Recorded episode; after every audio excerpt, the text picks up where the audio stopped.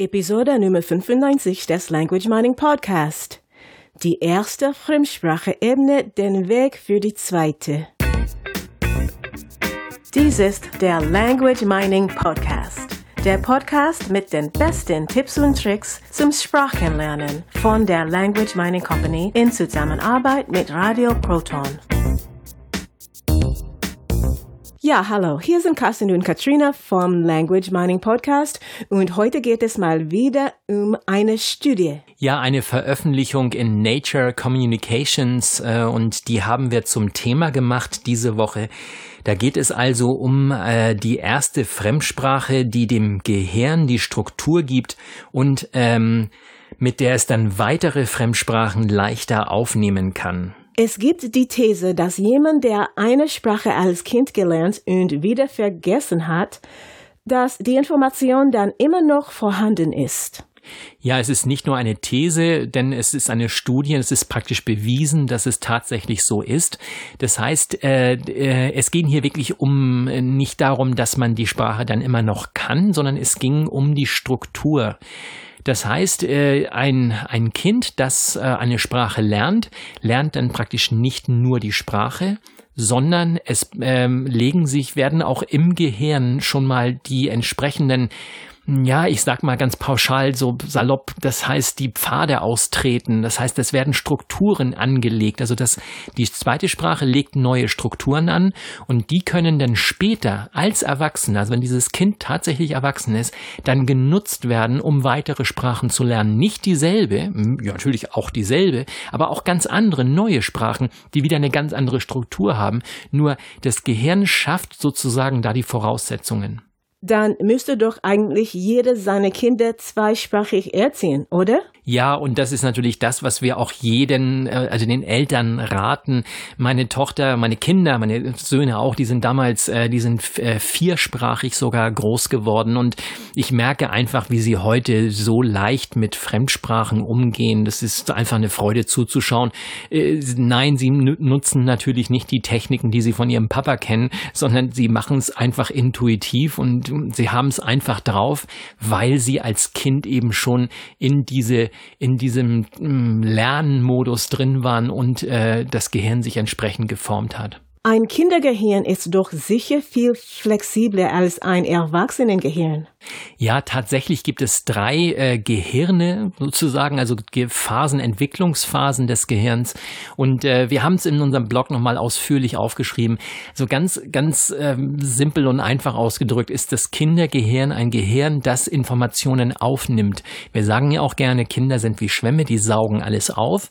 Dann gibt's das, ähm, äh, das jugendlichen Gehirn und dieses, der Jugendliche, der also in der pubertären Phase ist, der und auch ein bisschen später noch, der löscht Informationen und äh, dann ist der Erwachsene, der will alles erhalten, so wie es ist. Und das hat natürlich einen, einen Hintergrund, das hat einen evolutionstechnischen Hintergrund, denn äh, früher war es einfach so, wir stellen uns den Höhlenmenschen vor, die Babys waren geschützt von der Mutter. Das Baby, natürlich klar, die Grundfunktion des Gehirns ist, dass, dass der Mensch überlebt. Überleben ist wichtig, also das, der, das Haupt, das Wichtigste überhaupt. So, jetzt will das Baby natürlich überleben, logisch, es wird aber von der Mutter beschützt. Das heißt, es braucht ja das Gehirn gar nicht, um zu überleben, sondern es braucht einfach nur das Gehirn, um die Nahrung aufzunehmen und also einfache Körperfunktionen zu steuern. Dennoch ist dieses Gehirn so gebaut, dass es erstmal ihr das ganze Umfeld um es um, um das Baby herum und auch vorher schon im Mutterbau im Mutterleib hat das Baby, also das Gehirn, Informationen aufgenommen. Alles, was es bekommen kann, saugt es auf. Warum? Damit es später im Leben mit diesen Informationen besser umgehen kann des jugendlichen Gehirn wiederum, da ist jetzt praktisch der Jugendliche nabelt sich ab von den Eltern, lebt aber noch bei den Eltern. Das heißt, das ist so ein Zwischending zwischen Erwachsen und, und Kind. Er ist zwar geschützt, andererseits muss er sich auf das Leben einstellen als Erwachsener. Und was das Gehirn jetzt macht, das Gehirn filtert. Das Gehirn sagt einfach, das brauche ich, das brauche ich nicht, das brauche ich, das brauche ich nicht. Inzwischen hat sich also die Umwelt geformt. Das, das, der Mensch ist also da, wo er ist, in dem, in dem Umfeld und er weiß jetzt oder das Gehirn weiß intuitiv, diese Dinge aus der Kindheit brauche ich tatsächlich nicht mehr und andere Dinge brauche ich. Und wir beobachten das tatsächlich heute mit dem, mit dem Abhängen und, und äh, Chillen, was die Jugendlichen, was wir früher als Jugendliche auch gemacht haben. Das ist praktisch Informationen löschen. Und so blöd wie das ist, das passt nicht mehr ins, äh, in unsere heutige Gesellschaft, denn danach müssen wir immer mehr lernen, lernen, lernen. Und das ist, glaube ich, das, was wir unseren Kindern vor allen Dingen sagen sollten. In der Kindheit lernen, lernen, lernen. Wenn wir da das Lernen lernen, dann werden sie das auch mit in, äh, ins Erwachsenengehirn mit hineintragen. Das war das Kindergehirn und das Teenagergehirn. Was ist jetzt mit dem Erwachsenengehirn? Ja, der Erwachsene und wir nehmen jetzt wieder mal den, der aus der Höhle kommt, der Kindheit und Jugend überlebt hat. Dieses Gehirn weiß jetzt, wie der Hase läuft. Das heißt, das Gehirn weiß, so funktioniert's. Damit habe ich überlebt, damit komme ich voran. Ob jetzt im sozialen Bereich oder äh, überlebenstechnisch, wenn der Säbelzahntiger da vor mir steht, ich habe Muster abgespeichert und ich wiederhole diese Muster immer wieder. Und das Wiederholen, das hat einen Sinn denn das, was ich bereits einmal erlebt habe, hat ja logischerweise dazu geführt, dass ich überlebt habe. Also einmal erlebt, nicht gestorben, überlebt. Und dadurch sage ich, okay, das kann ich also immer wiederholen. Und das gilt auch, wenn es etwas Falsches war. Ja, das beste Beispiel ist zum Beispiel Rauchen. Ich rauche und also ich fange rauche die erste Zigarette, die schmeckt natürlich überhaupt nicht. Nur was ich dabei lerne, ist in der Gruppe. Damals war es jedenfalls so, vielleicht heute noch bei den Menschen, die heute noch anfangen zu rauchen. Gibt's da noch welche? Weiß ich nicht. Die, äh, das erste, was da war, ist, war Gruppenzugehörigkeitsgefühl, Coolsein, Anerkennung.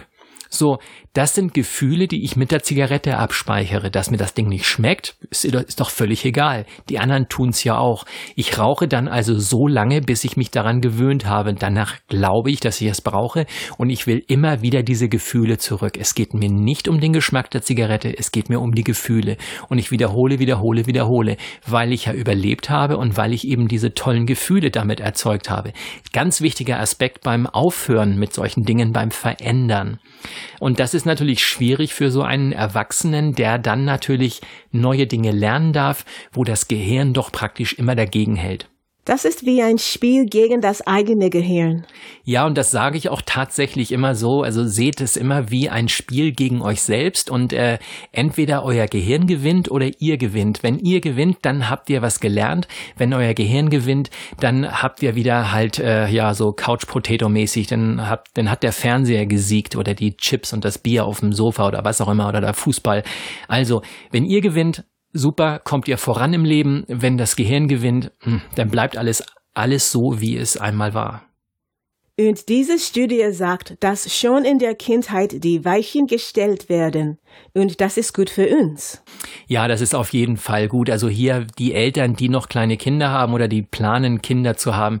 Äh, ihr, liebe Eltern, ihr dürft euch hier ganz viele Gedanken machen. Ihr tut eurem Kind etwas Gutes.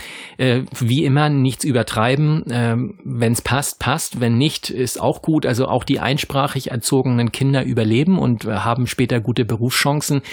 Wenn ich natürlich die Möglichkeit habe, hier schon die eine oder andere Weiche zu stellen, dann natürlich auf, auf jeden Fall. Also ähm, hier wir geben auch gerne Tipps und Tricks. Wie gesagt, ich habe es mit meinen eigenen Kindern gemacht, äh, viersprachig und das hat funktioniert. Und heute natürlich ähm, ist es für die einfach ein Kinderspiel. Äh, es ist wie immer ähm, ein Kind, das in einer Musikerfamilie groß wird, hat es natürlich leichter mit Musik, weil Musik immer da ist, weil es wahrscheinlich schon als Baby auf der Gitarre rumgezupft hat oder auf dem Klavier die Tasten geschlagen hat und so weiter das ist natürlich logisch. Ich darf meinen Kindern natürlich diese guten Sachen ermöglichen und dann geht's auch viel besser im, im richtigen Leben später, wenn sie erwachsen sind.